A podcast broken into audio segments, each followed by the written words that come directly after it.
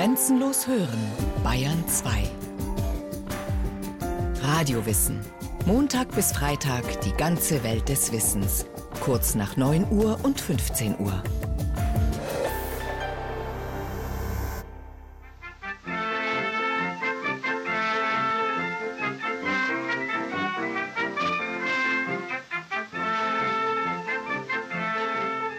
Paris, 31. März 1889. Am frühen Nachmittag hallen 21 Salutschüsse über die Stadt. Sie stammen aus einer Kanone, die sich auf dem damals höchsten Bauwerk der Welt befindet, einem Eisenturm, der 312 Meter in den Pariser Himmel ragt und nach seinem Erbauer, dem französischen Ingenieur und Unternehmer Gustave Eiffel benannt ist. Während die Kanonenschüsse abgefeuert werden, hisst Eiffel an der Turmspitze die französische Flagge. Quand on revoit la tour Eiffel, c'est Paris, c'est Paris qui vous sourit. Für die feierliche Eröffnung des Turms war Gustave Eiffel mit einer Delegation von wichtigen Honoratioren der Stadt über viele Treppen auf die oberste Plattform des Turms gestiegen. Zu Fuß. Denn die Aufzüge im Turm waren noch nicht fertiggestellt. Nach etwa anderthalb Stunden erreichten die Herren in Frack und Zylinder ihr Ziel. Der Aufstieg dauerte auch deswegen so lange, weil der Ingenieur unterwegs immer wieder anhielt, um seinen Begleitern Erklärungen und Informationen zu geben. Vermutlich hat Gustave Eiffel erzählt, dass der 312 Meter hohe Eisenfachwerkturm aus rund 18.000 Einzelteilen besteht und von etwa 2,5 Millionen Nieten zusammengehalten wird. Und das, inspiriert von der Arbeitsweise der Kathedralenerbauer der Gotik, normiertes Baumaterial benutzt wurde. Um mit vorgefertigtem Baumaterial zu arbeiten, braucht es sehr präzise Planungen. Kein Wunder also, dass insgesamt 40 Personen damit beschäftigt waren, technische Zeichner und Architekten ebenso wie Ingenieure. Sie haben im Laufe der Zeit 1700 Gesamtpläne sowie rund 3700 Detailzeichnungen angefertigt. Wahrscheinlich hat Gustave Eiffel seinen Begleitern auch von den Baukosten des Turms berichtet. Sie betrugen 6,5 Millionen Francs. Davon übernahm der französische Staat 1,5 Millionen Francs, also knapp ein Viertel der Gesamtkosten. Nur ein Viertel? Dass nicht der Staat, sondern ein Privatunternehmer ein Bauwerk finanziert, das für die nationale Selbstdarstellung wichtig ist, das ist ein absolutes Novum. Warum Gustave Eiffel das gesamte wirtschaftliche Risiko für den Eiffelturm übernahm, erzählt der Architekturhistoriker Professor Beat Wies von der Hochschule für Gestaltung in Karlsruhe. Hier hat man eben auch gezeigt, dass das französische Unternehmertum eben in der Lage ist, dieses Risiko zu inszenieren. Also dieser 300 Meter große Turm ist ein Denkmal auf Risikobereitschaft. Und hier wird eine Mentalität gefeiert des freien Unternehmers, der mit großem Einsatz eben auch Leute in Arbeit bringt.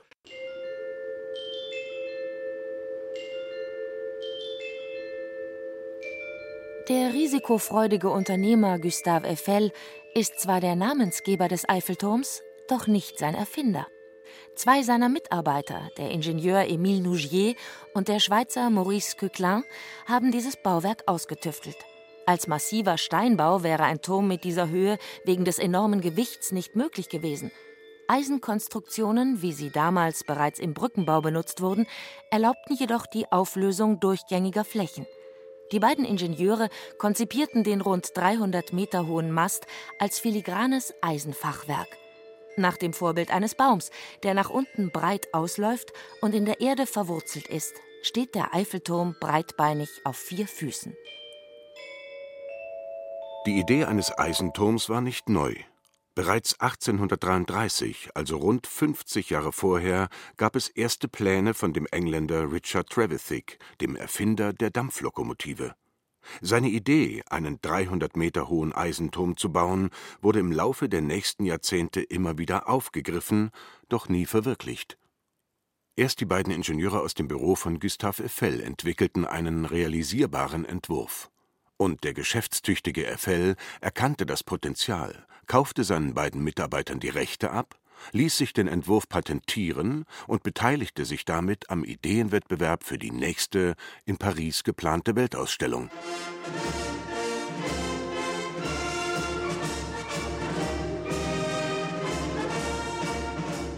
Anlässlich des 100. Jahrestages der Französischen Revolution wird 1889 die 10. Weltausstellung in Paris stattfinden. So lautete der Beschluss des französischen Staates, der wieder eine Republik war. Die dritte innerhalb der letzten 100 Jahre. Nach dem Sturz des absolutistischen Regimes, dem Auftakt zur französischen Revolution, hatte Frankreich unruhige Zeiten durchlebt. Politische und wirtschaftliche Wirren und Krisen zu denen auch die Niederlage im Deutsch-Französischen Krieg von 1870-71 gehörte. Und man kann diesen Turm eben auch als Symbol sehen, dass diese Krise überwunden worden war und dass sich wieder ein Wir-Gefühl der Republik hergestellt hat. Während in fast allen europäischen Ländern noch immer Monarchien an der Macht waren, blickte man in Frankreich stolz auf eine republikanische Verfassung, auf die Errungenschaften der Französischen Revolution. Auch wirtschaftlich ging es bergauf. In der Dritten Republik kam das Geld endgültig an die Macht und mit ihm die, die es hatten, das Großbürgertum. In Paris entsteht ein ganz neuer Typus von Verkaufsstätte, das Warenhaus. Ein Konsumtempel, in dem man alles unter einem Dach findet. Zwar kann die Mehrzahl der Bevölkerung diese Kauf- und Konsumparadiese nur als Zuschauer bestaunen, doch hat sich die Kaufkraft eines Pariser Arbeiters seit 1850 um ein Drittel erhöht. Neu entwickelte Geräte wie Fahrräder, elektrische Lampen und Haushaltsmaschinen werden für eine immer breitere Bevölkerung erschwinglich. Wir befinden uns mitten im Zeitalter der Industrialisierung, die das Leben der Menschen grundlegend verändert. Maschinen lösen mehr und mehr die handwerklichen Produktionsweisen ab. Neue Energiequellen wie die Elektrizität ermöglichen technische Entwicklungen. Durch neue Transportmittel wie Eisenbahn und Automobil bekommen Entfernung und Geschwindigkeit eine neue Bedeutung. Karl Benz sorgt mit der Entwicklung eines motorgetriebenen Dreirads europaweit für Aufsehen – und schon bald tuckern auch in Paris die ersten Automobile über die breiten Boulevards und Avenuen. Sie sind charakteristisch für das neue Stadtbild von Paris, entworfen und realisiert von Baron Usman. Er ersetzte die wild wuchernde, enge mittelalterliche Stadtbebauung durch streng geplante Wohnviertel, in denen die Straßen wie mit dem Lineal gezogen sind. Entlang der neuen Boulevards mit ihren breiten Bürgersteigen und Baumbepflanzungen reihen sich einheitlich gestaltete, imposante Gründerzeithäuser. Zumindest in den Straßen von Paris scheinen die gesellschaftlichen Grenzen außer Kraft gesetzt. Von früh bis spät tummeln sich der Bürger von Welt ebenso wie der aus der Halbwelt und der Bourgeois auf den Bürgersteigen. Eine nie versiegende Menschenmenge. Schauen, staunen, sehen und gesehen werden – es ist die Zeit der Belle Époque.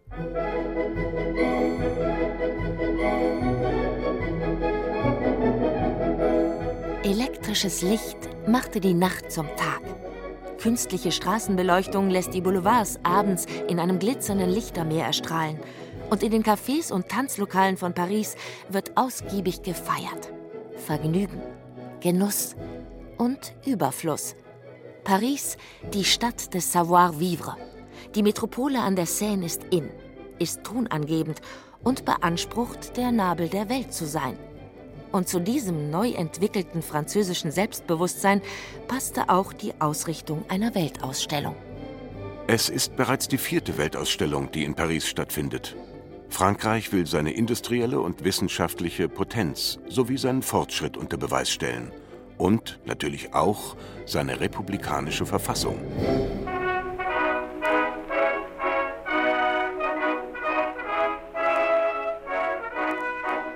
Doch das hat Folgen, erzählt Beat Wies, Verfasser eines Buches über die Weltausstellung von 1889. Diese Weltausstellung wurde von sämtlichen Monarchien der Erde boykottiert. Wie viele Republiken gab es denn eigentlich überhaupt in dieser Zeit? Das ist eine kleine Minderzahl. Zum Beispiel äh, Königin Victoria hat am Tag der Eröffnung aus Protest gleich alle Diplomaten abbestellt. Die Monarchen der Erde, die störten sich einfach am Datum.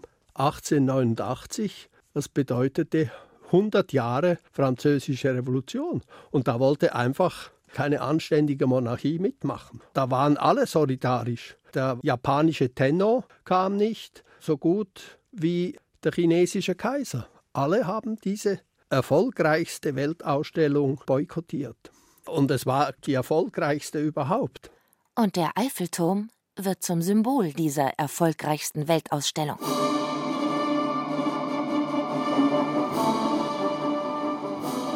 Aus 700 Projekten, die beim Ideenwettbewerb für die Gebäude der Weltausstellung eingereicht wurden, wählte man den Entwurf aus dem Büro von Gustave Eiffel. Sein 300 Meter hoher Eisenturm soll das Eingangsportal zur Ausstellung werden. Bemerkenswert, dass man Eiffel diesen Auftrag erteilte, findet der Kunsthistoriker Beat Wies. Gustave Eiffel kommt aus dem Elsass. Die Elsässer, das sind die Schwaben Frankreichs. Es sind wirklich auch eben die großen Tüftler, die großen Unternehmer, die Mittelständler. Da kommen sehr viele aus dem Elsass. Und es hatte natürlich ein Geschmäckle, wenn einer quasi elsässisch stämmig ist. Und das Elsass hatte man ja gerade an die Deutschen verloren. Elsass hin oder her, Gustave Eiffel und sein Unternehmen waren erfahren im Bau großer Eisenbahnbrücken aus Eisenfachwerk.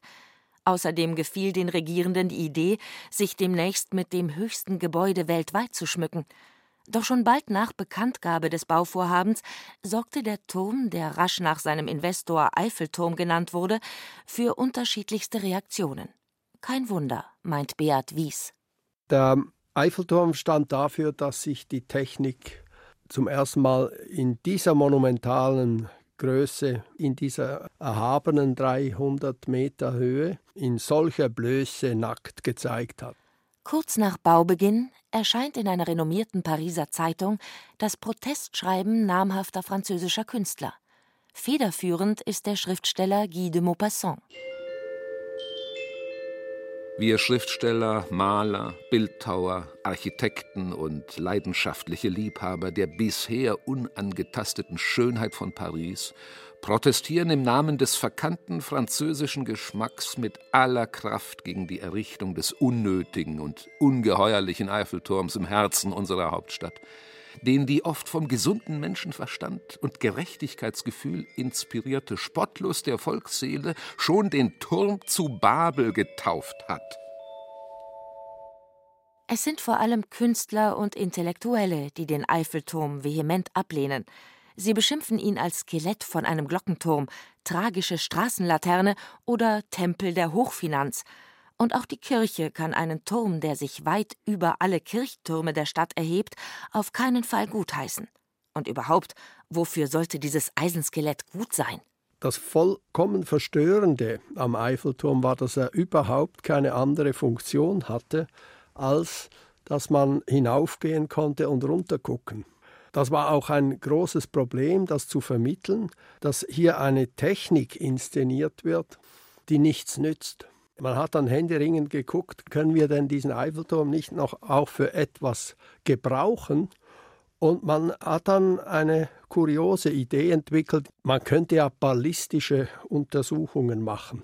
So befand sich denn auch eine Kanone auf der obersten Plattform des Eiffelturms. Man hat dann aber gemerkt, das ist viel zu riskant, hier Probeschüsse abzugeben. Aber man hat dann diese Kanone genutzt, äh, l'heure du tour, also die Zeit des Turms anzugeben, nämlich immer jeden Abend um 18 Uhr hat die Kanone geschossen, um anzuzeigen, dass die Ausstellung die Pforten schließt und dass die Besucher bitte herausgehen.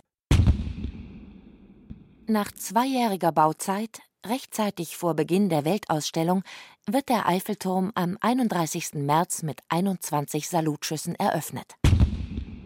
In Paris steht nun das höchste Gebäude der Welt, fast doppelt so hoch wie der bisherige Rekordhalter, das 170 Meter hohe Washington Monument in Amerika.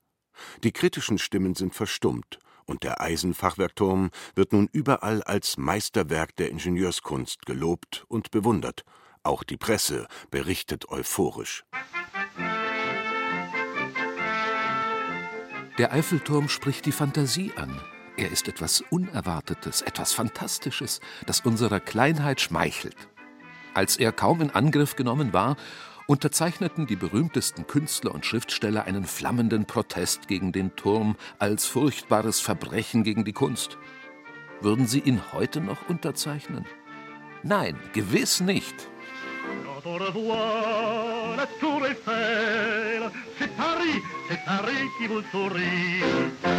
Und der Schriftsteller Guy de Maupassant, der die große Unterschriftensammlung gegen den Bau des Eiffelturms angezettelt hatte, stand unter Beweisnot weil er ein begeisterter Eiffelturmbesteiger wurde, der fast jede Woche einmal auf der obersten Plattform im Restaurant essen ging.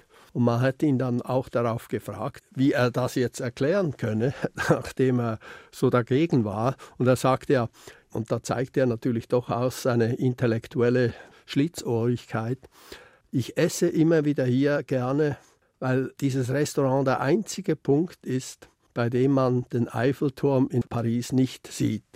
Der Protest der Künstler und Intellektuellen gegen den Eiffelturm war auch das Aufbegehren gegen eine veränderte Ästhetik, ein neues Kunstverständnis.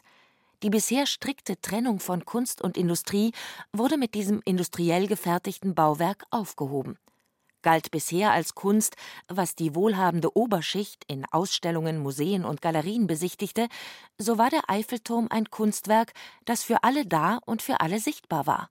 Bei der breiten Masse war er von Anfang an sehr beliebt, schon die Baustelle wurde rege besucht.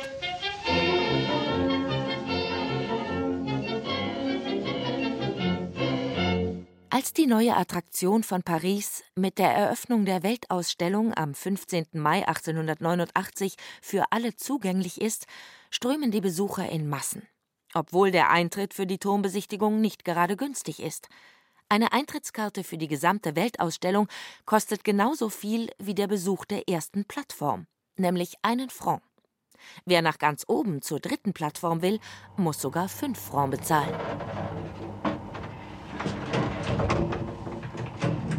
Dafür bietet der Eiffelturm den Besuchern eine weitere spektakuläre Neuigkeit, den Aufzug. Insgesamt neun dieses gerade in Amerika entwickelten Transportmittels sind am Eiffelturm in Betrieb und befördern die Gäste in Windeseile zu den Plattformen. Auf der obersten Plattform, in einer schwindelerregenden Höhe von 300 Metern, erwartet die Besucher eine bisher unbekannte Aussicht. Ein Panoramablick über Paris das moderne, neu gestaltete Paris.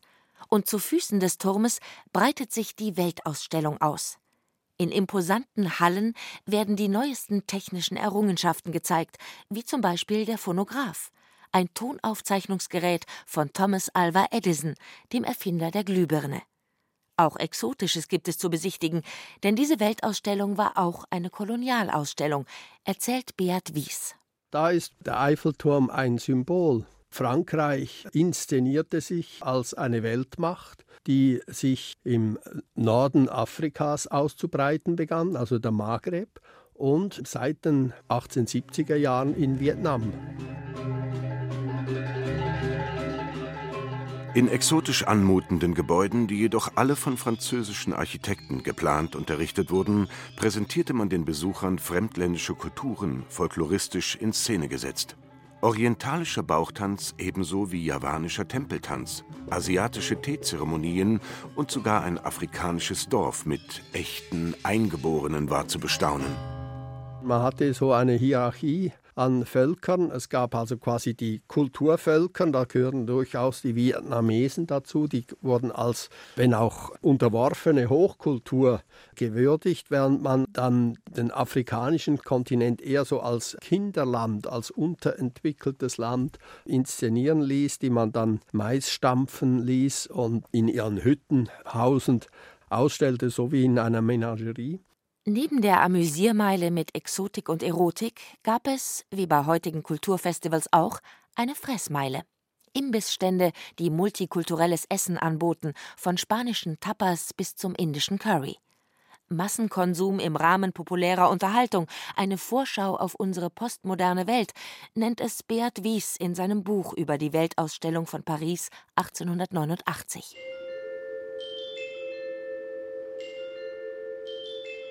Am 31. Oktober um 18 Uhr hallen zum letzten Mal Kanonenschüsse vom Eiffelturm, um anzuzeigen, dass die Weltausstellung ihre Pforten schließt. Ein halbes Jahr hat diese erfolgreiche Ausstellung gedauert und mehr als 32 Millionen Menschen haben sie besucht. Ein Rekord. Auch für den Unternehmer Gustave Eiffel war die Weltausstellung ein Erfolg. Seine privaten Investitionen in das Symbol der Weltausstellung haben sich gelohnt. Die Baukosten sind bis Ende des Jahres durch die Eintrittsgelder wieder eingenommen. Doch seinen Erfolg kann der Unternehmer und Ingenieur nicht recht genießen, denn Eiffel plagen andere Sorgen, erzählt Beat Wies.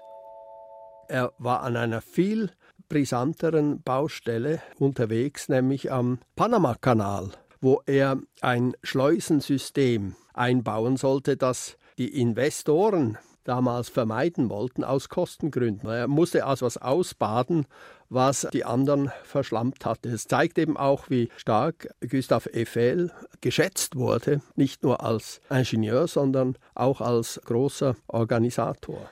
Und der Panamakanal in Mittelamerika war nicht das einzige ausländische Bauprojekt von Gustave Eiffel. Denn dieser geschäftstüchtige Unternehmer aus dem Elsass ist das, was man heute einen Global Player nennt. Und das ist für die damalige Zeit noch ungewöhnlich. Er ist ja auch beteiligt, unterirdisch buchstäblich, mit der Freiheitsstatue in New York. Für sie baute er eben das Unsichtbare, nämlich dafür, dass sie hält. Das innere Gerüst ist von Gustav Eiffel. Eiffel und sein Turm sind Symbole für Fortschritt und Wandel, für moderne Produktionsformen und Risikobereitschaft Ende des 19. Jahrhunderts. Und beide sind die Vorboten der Globalisierung. Der einst umstrittene Eiffelturm ist heute nicht nur das Wahrzeichen von Paris, sondern auch das Nationalsymbol der Franzosen und gehört zu den meistbesuchten Denkmälern der Welt. Der Massentourismus, der 1889 zur Weltausstellung und zum Eiffelturm begann, dauert an. Bis heute. Ja,